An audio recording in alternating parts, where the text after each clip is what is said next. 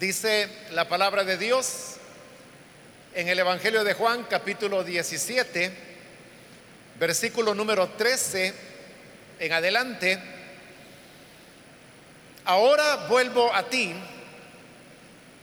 pero digo estas cosas mientras todavía estoy en el mundo, para que tengan mi alegría en plenitud. Yo les he entregado tu palabra y el mundo los ha odiado porque no son del mundo como tampoco yo soy del mundo. No te pido que los quites del mundo, sino que los protejas del maligno. Ellos no son del mundo, como tampoco lo soy yo.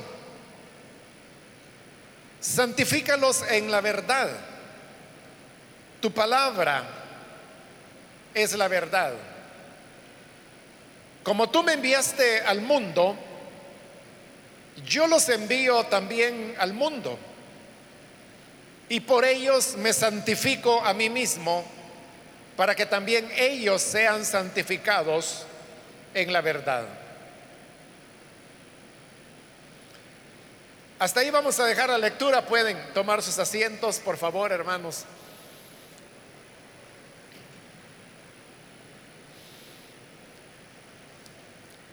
Continuamos este día con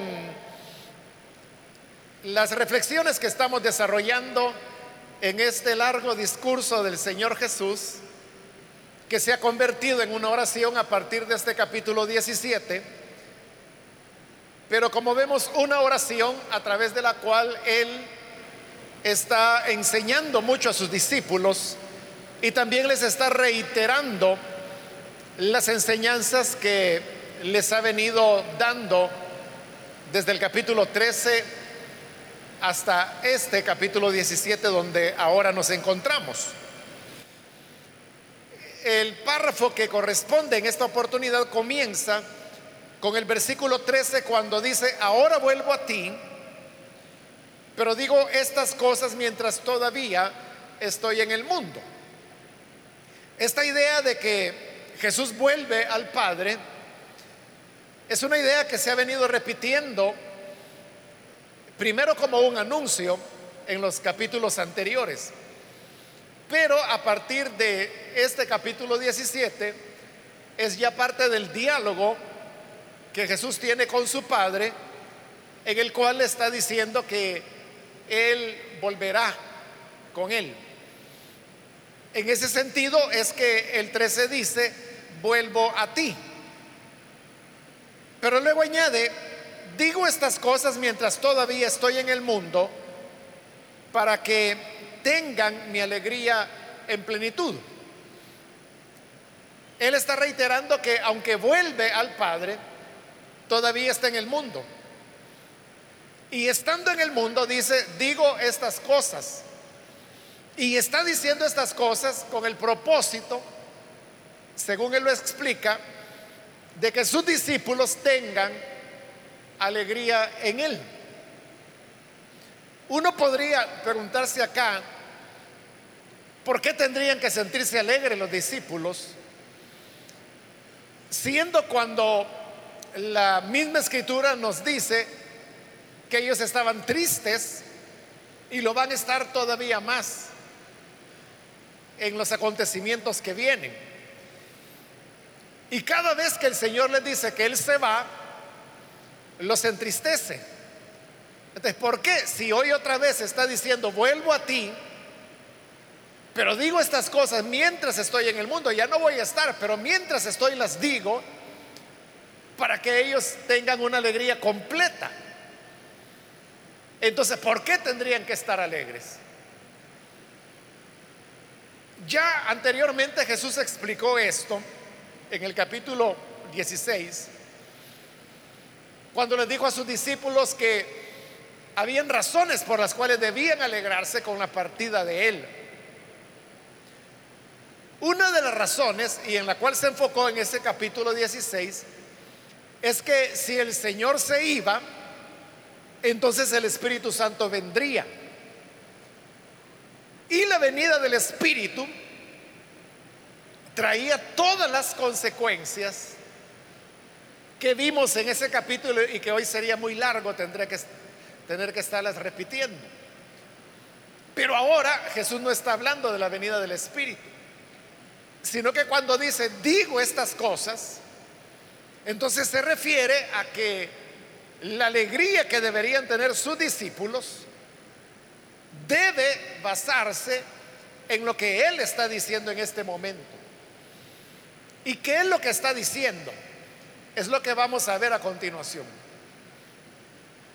Pero para decirlo de una manera breve, lo que Él dirá es que aunque los discípulos se quedan solos en el mundo, ellos van a triunfar. Porque Jesús está orando por ellos ahora para que el Padre los guarde y que los guarde del mundo y los guarde del maligno. Pero esta petición que Jesús está haciendo, al igual que todas las peticiones que Jesús hace en este Evangelio de Juan, tienen la absoluta garantía de que serán respondidas.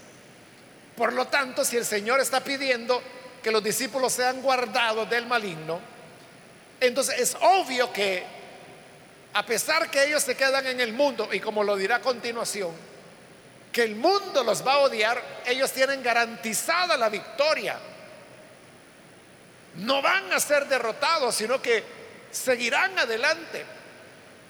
Y eso es lo que debe llenarles de alegría completa. Y en verdad, esa oración que Jesús hizo se cumplió, se hizo realidad. Porque aquí está la iglesia todavía. La iglesia nunca fue derrotada. Y hace ya dos mil años que Jesús dijo esas palabras.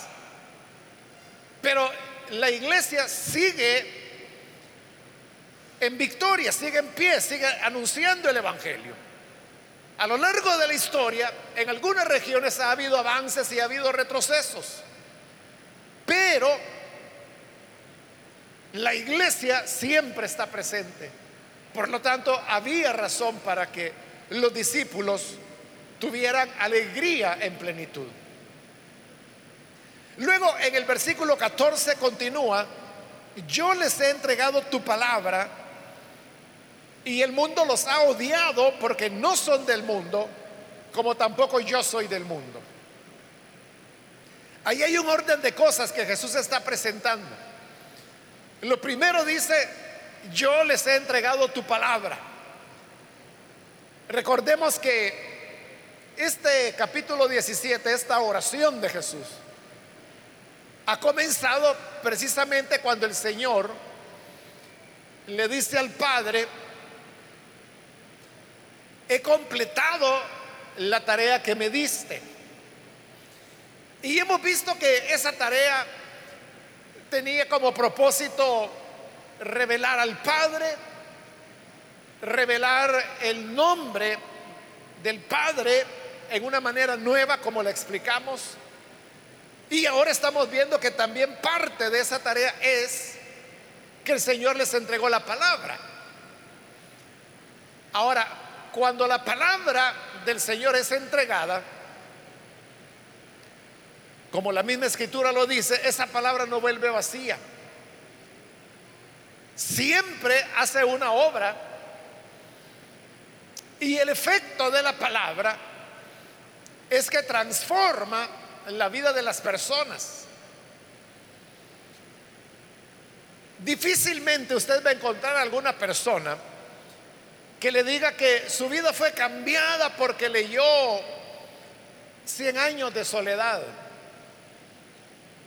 O que alguien sufrió una transformación de vida porque leyó Don Quijote de la Mancha. Y así, ¿verdad? Uno pudiera citar obras de la literatura, pero cuando se trata de la Biblia, esa palabra transforma y cambia a las personas. La transformación tiene que ver con que los valores, los intereses, los planes, los gustos, las preferencias de la persona cambian. Y cuando ese cambio se produce, estas personas transformadas por la palabra ya no encajan con el mundo. Porque antes de conocer a Jesús, era, hermanos, como una pieza de rompecabezas que usted sabe que, que tiene su lugar dentro de, del cuadro. Y cuando la pieza es colocada en su lugar correcta, correcto, esta piedra, esta pieza encaja perfectamente. No hay que forzarla, ni cortarla, ni nada. Lo mismo es el hombre que no tiene a Jesús. Encaja perfectamente con el mundo como los dientes de un engranaje. Pero cuando se produce la transformación de la que estamos hablando, que es cuando llega la palabra de Dios, y como eh, hablamos de que esta persona cambian sus intereses, sus ideas, sus conceptos, sus planes, sus prioridades, entonces ya la persona no encaja con el mundo. Y cuando ya no encaja, entonces comienza a chocar. Ese choque es lo que produce lo que Jesús está diciendo ahí. Les ha entregado tu palabra. Y en consecuencia el mundo los ha odiado porque no son del mundo. Los seres humanos tienen esa característica. Y es que tienden a desarrollar rechazo hacia las personas que son diferentes. Por eso es que sufren rechazo, por ejemplo, las personas que adolecen de algún tipo de discapacidad. En otros países, por ejemplo, las personas de piel negra también son rechazadas.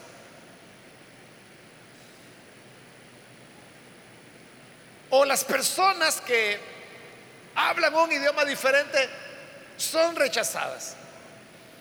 Es decir, todo, toda aquella persona que es distinta es rechazada. Es una, algo que está en el corazón del hombre. Cuando el Señor transforma a una persona, como es diferente, entonces ya no encaja en el mundo. Y como no encaja, entonces el mundo comienza a odiarle. Y dice el Señor, los odian porque no son del mundo. De igual manera dice que yo no soy del mundo. Y precisamente porque el Señor no era del mundo, es que Él tenía tantos choques como los que hemos encontrado en este Evangelio. Y los choques mayores son los que vienen a continuación. Porque en el siguiente capítulo es cuando Él es capturado y va a comenzar lo que conocemos como la pasión del Señor. Donde el odio del mundo se va a enfocar en Él. Entonces, no podemos nosotros esperar, hermanos, que el mundo nos, nos aplauda. Por eso es que le caemos mal al mundo, porque no somos del mundo, porque somos diferentes. Por eso es que al mundo le molesta, hermanos, por ejemplo, que en este local tengamos una reunión de una hora, pero no les molesta que el vecino ponga las cumbias hasta las 3 de la mañana, desde las 6 de la tarde hasta las 3 de la mañana. Igual las personas pueden hablar vulgaridades, a veces lo hacen por radio y la gente lo ve bien. Pero cuando la palabra de Dios es anunciada a través de la radio, dice, ahí están estos locos. No esperemos entonces que el mundo nos aplauda, nos abrace, nos reciba, nos elogie. Todo lo que usted haga como creyente, ellos lo verán mal. Si usted ofrenda, le van a decir que es tonto. Si no ofrenda, le van a decir que es tacaño. Si usted viene a la iglesia, le van a decir que es hipócrita. Si no viene a la iglesia, le van a decir que su cristianismo es hipocresía. Pero uno no tiene que preocuparse por lo que el mundo opine. Uno no tiene que estar pendiente de lo que el mundo dice, porque ya sabemos lo que va a decir. ¿Y qué va a decir el mundo? Dirá lo que diría cualquiera que le odie. ¿Qué puede decir una persona que le odia a usted? No dirá nada productivo, no dirá nada ni siquiera cierto. Entonces el Señor está siendo muy honesto con sus discípulos. Él no les está diciendo, miren, por haber creído en mí, les va a ir bien, nunca se van a enfermar, no van a tener problemas, todo el mundo les va a dar besitos, todo el mundo va a poner pétalos de claveles donde ustedes vayan a pasar. O sea, eso hubiera sido engañar a la gente. Jesús lo que les dijo es, por haber recibido mi palabra, los van a odiar. Esa era la herencia, los van a odiar porque no son del mundo, como yo tampoco soy del mundo. Entonces, los sufrimientos y el rechazo de Jesús es un ejemplo de lo que nos espera a nosotros. Y recuerde, de Jesús dijeron que estaba endemoniado, que era loco, que lo que hacía lo hacía por el poder de Satanás, que era un farsante, todo eso dijeron de Jesús. Que era un hombre pecador. Que no era un verdadero profeta. Todo eso dijeron. Bueno, su misma familia no creía en él. Lo mismo nos va a ocurrir a nosotros. Porque así como él no era del mundo, tampoco nosotros somos del mundo. Y vea lo que dice el versículo 15. No te pido que los quites del mundo Porque cuando uno oye eso y reflexiona sobre eso que estamos hablando, que el mundo nos odia, entonces cualquiera dice, Señor, llévame ya. Ya no quiero estar más e-, en este mundo que cada vez está peor. O sea, yo no sé si está peor porque el mundo siempre ha sido mundo. A lo mejor lo que pasa es que su paciencia se está agotando ya. Y por eso es que muchos creyentes lo que quieren es alejarse del mundo. Allá, hermanos, eh, por la Edad Media, cuando la iglesia comenzó a enriquecerse y a tener posiciones de poder, de poder político y de poder económico en los diferentes países de Europa, hubo creyentes, hombres y mujeres, que consideraban que estar en la iglesia era estar en una lucha de poder, porque se peleaban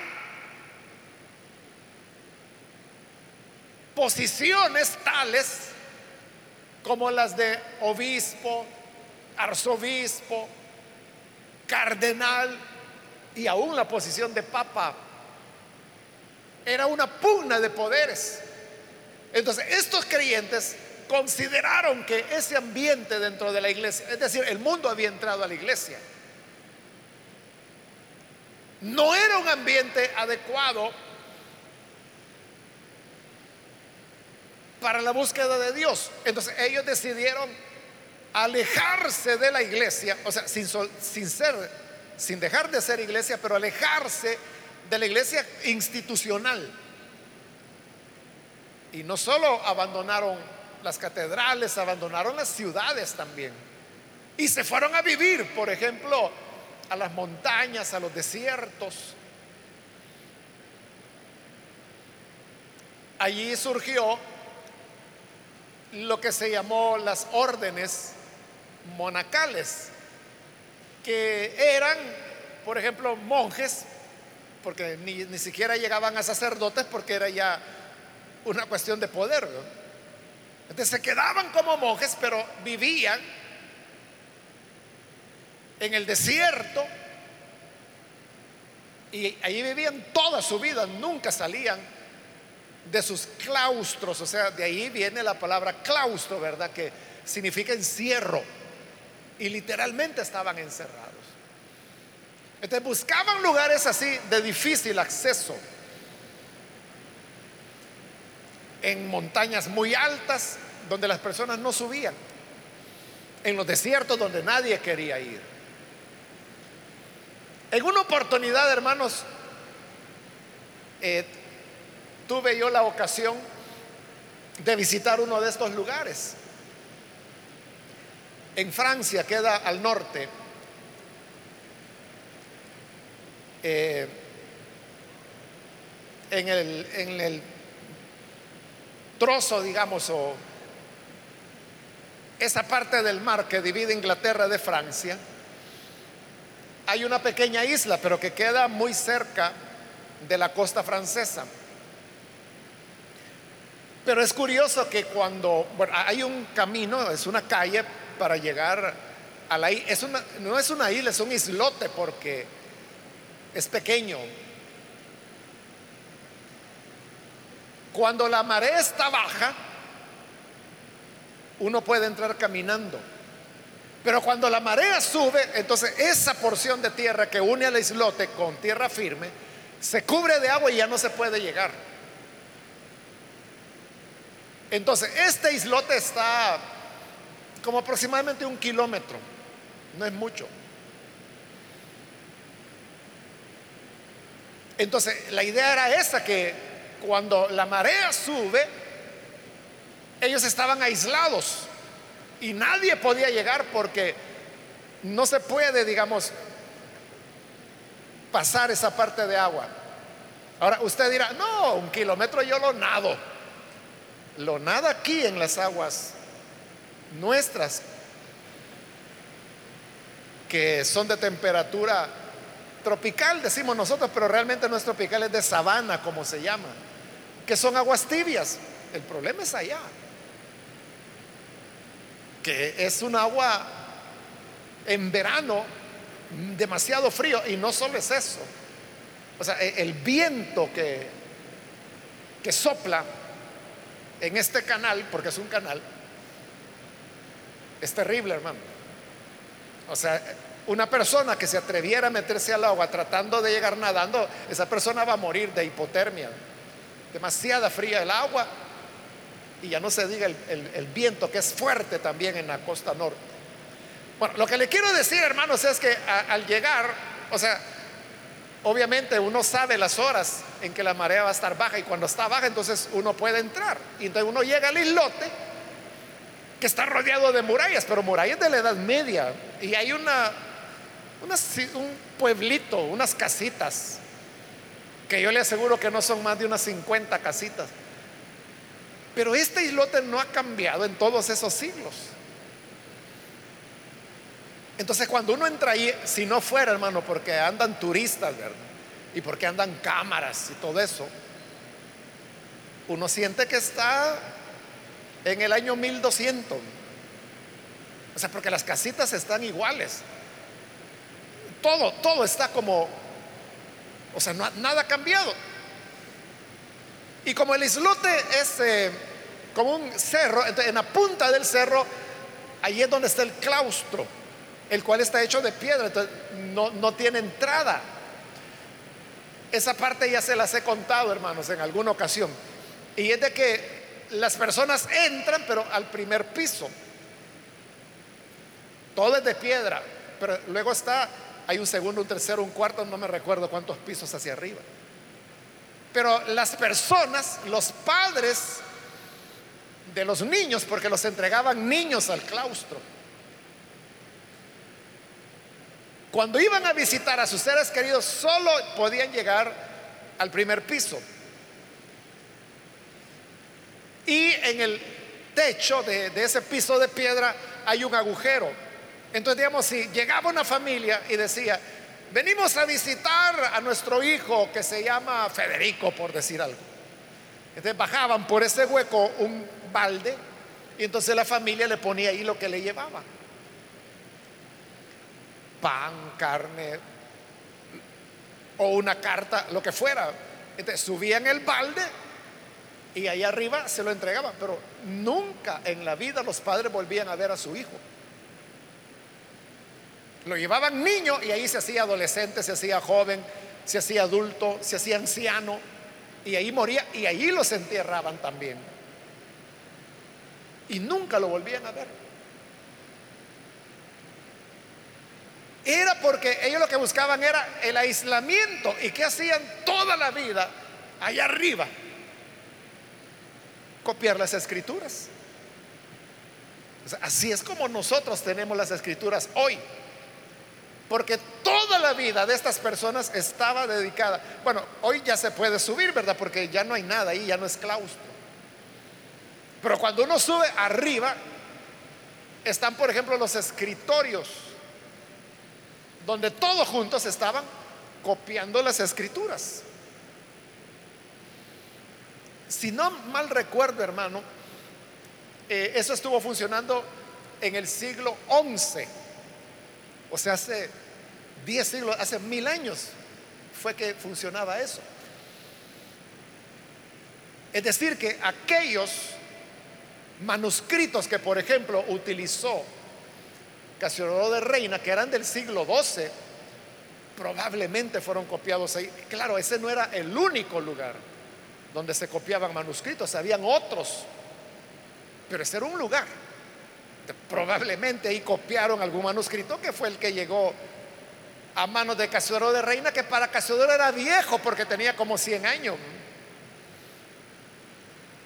Bueno, estas personas que, y de verdad, eso no es exageración, que ahí se morían porque en una parte de, de ese como castillo están los sepulcros de todos ellos que murieron. Uno entra y entonces es como una, es como una cueva porque ahí no hay ventanas ni nada.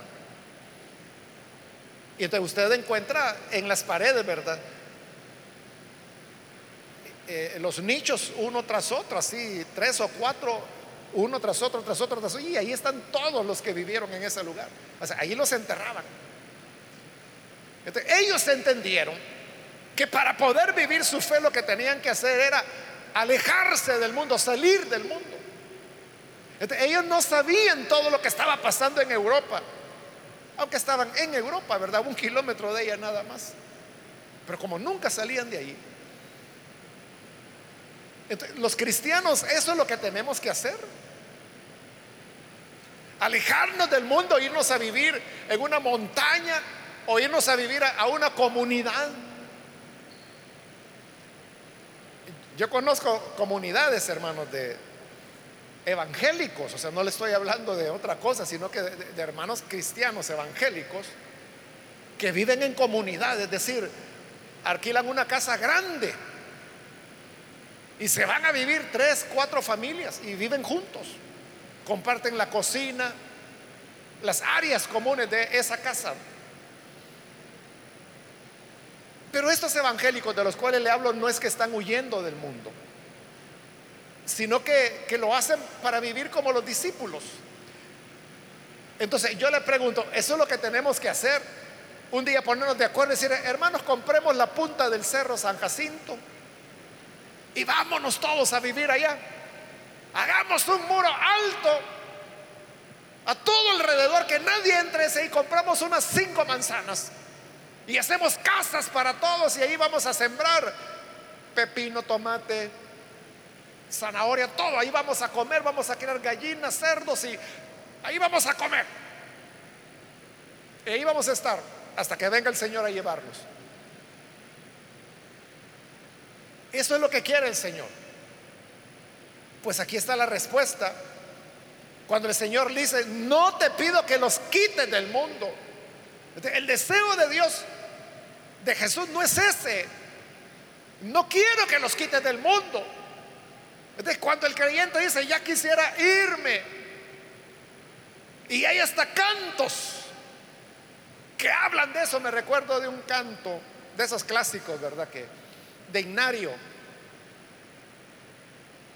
No me voy a acordar cabal de la letra, pero sí me recuerdo que en el coro dice algo así como, llévame, Señor, llévame, llévame junto a ti, llévame. Eso dice el coro.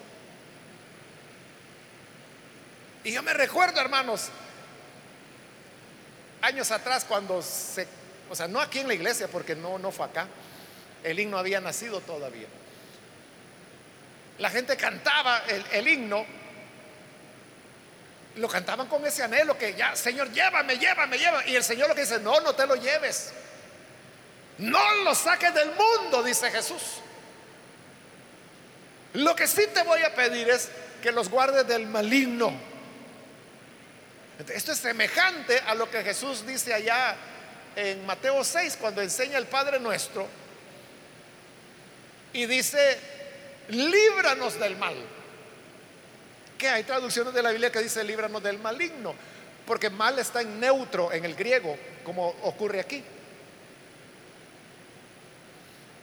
Por eso es que hay traducciones que dicen, líbranos no te pido que los quites del mundo, sino que los libres del mal. Bueno, de hecho así lo traduce la reina Valera. No te ruego que los quites del mundo, sino que los guardes del mal. Pero esa es una mala traducción. Porque para que dijera mal tendría que tener artículo y en el griego no lo tiene. Y aparte que está en neutro. Entonces, al ser neutro, está hablando no de mal, sino que de un concepto abstracto que es expresado cabalmente por la idea de maligno. Entonces el Señor lo que quiere es que estemos en el mundo, así como Él estuvo en el mundo, porque es lo que va a decir a continuación. Bueno, el 16 es una repetición del 14, ¿verdad? Con unas pequeñas variaciones, el 16, ellos no son del mundo, como tampoco lo soy yo. Eso ya lo dijo en el 14. Ahora, en el 17, santifícalos en la verdad, tu palabra es la verdad. Y mira el 18, como tú me enviaste al mundo, yo los envío también al mundo. Entonces, ¿a dónde nos está enviando Jesús? Nos está enviando donde Él fue enviado, al mundo. Entonces, nunca el Señor dijo, salgan de las ciudades, vayan al desierto, vayan a la montaña. Sepárense. Hace décadas, hermano, un hombre, ya ni me acuerdo cómo se llamaba, la cosa es que él vino y me dijo que él era vendedor y que estaba vendiendo casas. Y me dijo, son casas, me dice, pero solo para creyentes. Porque esta colonia, me dice, se llama colonia cristiana. Entonces la idea era que todos los que compraran o alquilaran una casa en esa colonia, que todos fueran creyentes evangélicos. Entonces él quería que yo tomara una casa, algo así. Le entendí que es lo que, o lo que él quería era vender. Yo no sé qué pasó, hermano. Bueno, primero no sé si era cierto, ¿verdad?, del tal proyecto. Y si lo hubo, yo creo que quizás no funcionó porque yo no conozco ninguna colonia cristiana. Y me imagino que usted tampoco. Pero si hubiera existido, o sea, eso exactamente es lo que Dios no quiere. Porque allí lo que se está buscando es salirse del mundo. O sea, la gente no quiere vivir en los barrios donde hay gente problemática, donde hay violencia, donde hay licor, donde hay drogas. No, no, yo quiero una colonia cristiana donde solo se oigan aleluyas y alabanzas, o sea, solo eso, y que cada mañana diga, Dios le bendiga, Dios le bendiga, Dios le bendiga, Dios le bendiga, Dios le bendiga. Pero eso es lo que Dios no quiere. Dios lo que quiere es lo que Él dice, yo los envío al mundo.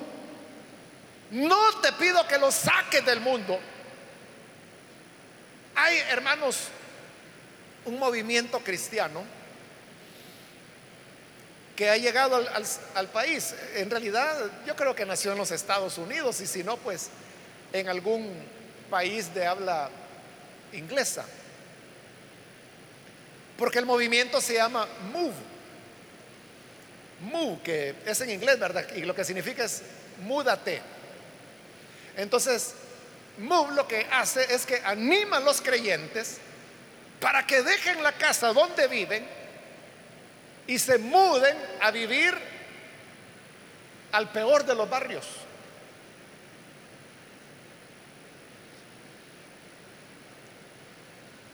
Yo supe de esto por, por un muchacho mexicano que en la iglesia donde él pertenece, allá en México, es una iglesia que envía misioneros, entonces lo enviaron a él, lo enviaron al Salvador. Pero él es parte de de ese movimiento. Entonces cuando él llegó aquí al país, bueno, lo recibieron en algún lugar. Yo lo conocía en el camino a él, un, muchacho universitario. Pero cuando él ya estaba, que ya lo habían recibido aquí, entonces él comenzó a buscar dónde vivir, porque estuvo aquí creo que un par de años, algo así.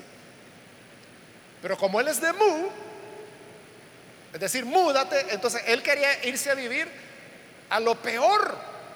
Entonces comenzó a averiguar entre otros muchachos universitarios eh, a dónde se podía ir. O sea, cuál es el lugar peor de aquí de la ciudad.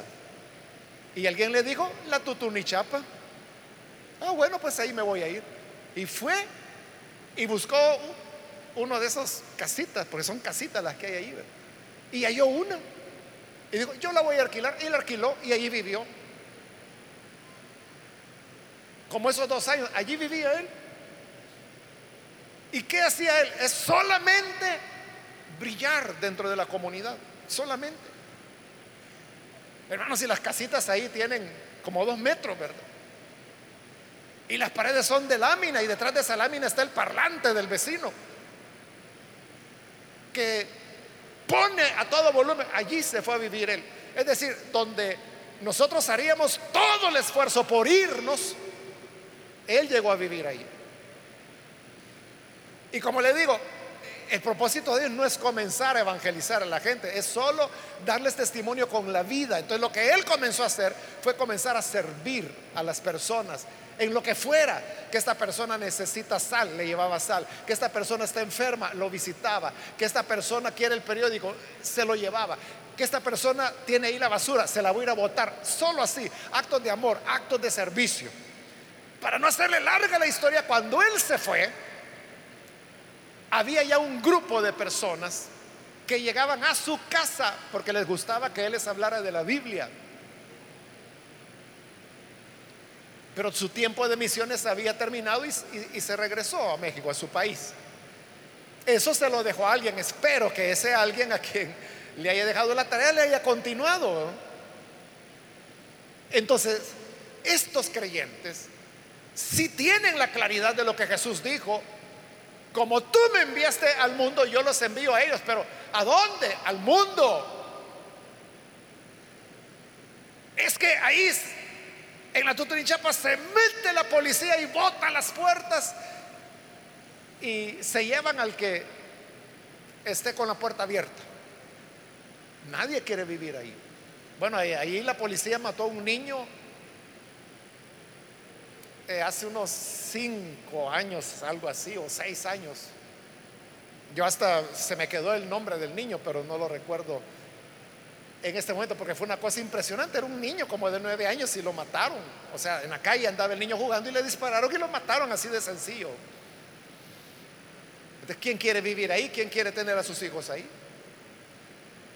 Solo aquellos que han entendido que Jesús dijo, como el Padre me envió, yo los envío al mundo. Y no te pido que los saques del mundo, lo que te pido es que los guardes del maligno. Es decir, el problema del mundo es que ahí está el maligno. Y el maligno tratará siempre de desviarnos de esa transformación que hablamos que la palabra hace. Y que dijimos que cambia los valores, cambia las ideas. El problema sería que nosotros comencemos a tener valores iguales que los del mundo. Si alguien, por ejemplo, se vuelve ambicioso y comienza a decir, no, yo voy a ver qué me llevo de acá. Y viene a la iglesia para ver qué se va a llevar.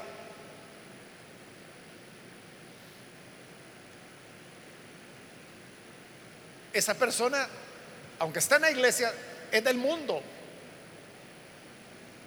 Porque los valores que tiene son del mundo. Y eso es lo que Jesús pidió. No te pido que los saques del mundo, pero que los guardes del maligno. Entonces, el creyente, hermanos, puede andar en los barrios más bajos de la ciudad, en las calles más oscuras, donde hay cantinas, donde hay prostitución, donde hay asaltos, donde se vende droga. El creyente puede andar en todos esos lugares porque es luz. Y es lo que Jesús quiere. Él dice, allí yo los envío. Lo único que a Jesús le interesa es que seamos guardados del maligno. Que no vayamos a ser tentados y que el maligno tome control de nuestra mente, de nuestros valores, de nuestros pensamientos, de nuestros planes, y que comencemos a planear egoístamente. Si un joven dice, por ejemplo, yo voy a ir a la universidad, pero yo voy a buscar una carrera donde gane dinero, porque yo quiero ganar plata. Ese es un valor mundano. Eso es lo que el mundo quiere. Pero ¿qué es lo que un creyente quiere? Lo que un creyente quiere es lo que Dios dijo, amarás al Señor tu Dios con toda tu fuerza y a tu prójimo como a ti mismo. Entonces el creyente ama al prójimo, quiere servirlo. Entonces cuando va a elegir su carrera universitaria, no dice, esta voy a escoger yo porque ahí se gana plata, sino que dice, voy a escoger esta porque esta es la manera en que puedo servir a otros. No está pensando en él, está pensando en los demás. Alguien puede decir, yo quiero estudiar un profesorado, pero mira, te vas a morir de hambre. Los maestros ganan nada, sí, pero voy a formar nuevas generaciones. Está pensando en el servicio. Está pensando en amor, no está pensando egoístamente. Estos solo son algunos ejemplos, hermanos, de cómo el mundo puede tomar nuestro corazón aun cuando estemos en la iglesia y aun cuando tengamos privilegios y aun cuando prediquemos o aun cuando seamos diáconos, diaconisas, protocolos, lo que usted quiera. Pero son los valores que la persona sustenta los que determinan si se está en el mundo o no. No es el hecho de que vengamos a la iglesia puntualmente todas las veces que hay culto, si eso cualquiera lo hace. El punto es que nuestro corazón pueda ser de Cristo y que seamos guardados del maligno. Puede decir amén a eso, Cerremos nuestros ojos entonces. Y antes de orar, yo quiero invitar, si hay con nosotros personas que todavía no han recibido a Jesús como Salvador, pero usted ha escuchado hoy la palabra, y habiéndola escuchado, Usted toma hoy la decisión de venir para recibir al Señor Jesús en su corazón. Si este es su caso, yo quiero invitarle para que lo haga hoy mismo. Solamente tiene que ponerse en pie ahí en el lugar donde se encuentra. Si es primera vez que viene el Hijo de Dios, póngase en pie. Y con gusto vamos a orar por usted. Hoy es el momento para que lo haga. O si hay alguien que necesita reconciliarse con el Señor. También hoy es su momento. Puede hacerlo, póngase en pie.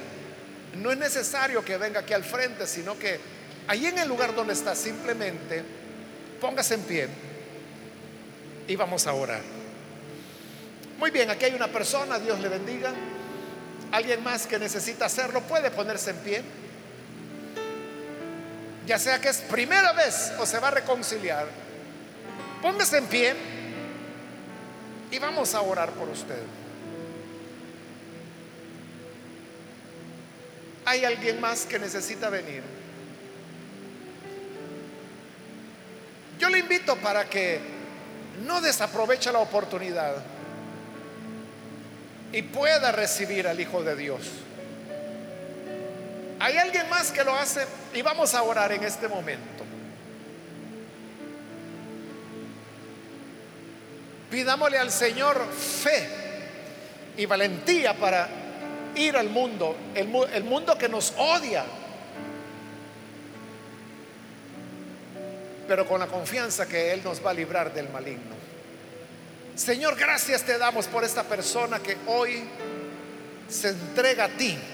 También por aquellos que a través de radio, televisión, internet se están uniendo a la oración y recibiéndote como Salvador.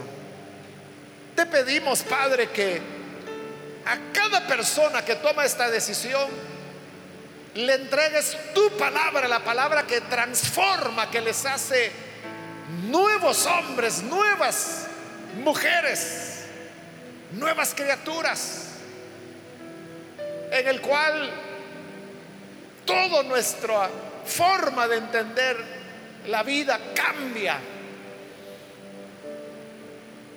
Y así ya no somos más del mundo. Y por eso el mundo nos odia. Pero ayúdanos a ser fuertes, valientes y personas de fe para que podamos mantenernos sin temor a las amenazas del mundo, sabiendo que tú nos guardarás del maligno, que vayamos al mundo con valentía, como tu Hijo fue, y seamos nosotros guardados. Es nuestra petición por Jesucristo nuestro Salvador. Amén. Amén. Damos la bienvenida a esta persona. Dios le bendiga. Bienvenido. Antes de finalizar, hermanos, vamos a recoger los diezmos y las ofrendas. Los hermanos diáconos y diaconisas le están ofreciendo en este momento los sobres para que usted pueda tomar su sobre de diezmos y de ofrendas y pueda colocar allí lo que el Señor eh, le ha dado, porque realmente todo lo que tenemos lo recibimos del Señor. En esta época muchas personas tienen un poquito más de ingresos porque les entregan aguinaldo o porque eh, trabajan en el comercio y venden un poquito más. Pero recordemos que todo, todo lo que recibimos viene de parte del Señor. Por lo tanto, démosle también a Él nuestra gratitud y nuestro amor, entregándole lo que Él nos pide en su palabra. Vamos a orar entonces para que el Señor bendiga a cada persona que lo hace. Señor, gracias te damos por cada quien que en este momento se dispone a entregar sus diezmos y sus ofrendas. Gracias Señor porque eres tú el que produce en nosotros tanto el querer como el hacer. Y a cada persona que lo hace hoy, multiplícale como tú lo has dicho, abriendo la ventana del cielo y derramando bendición sobreabundante. Dale salud, guárdales, protégeles. Y que así, Señor, todo lo que emprendan cuente con tu bendición. Por Jesús nuestro Señor lo pedimos. Amén.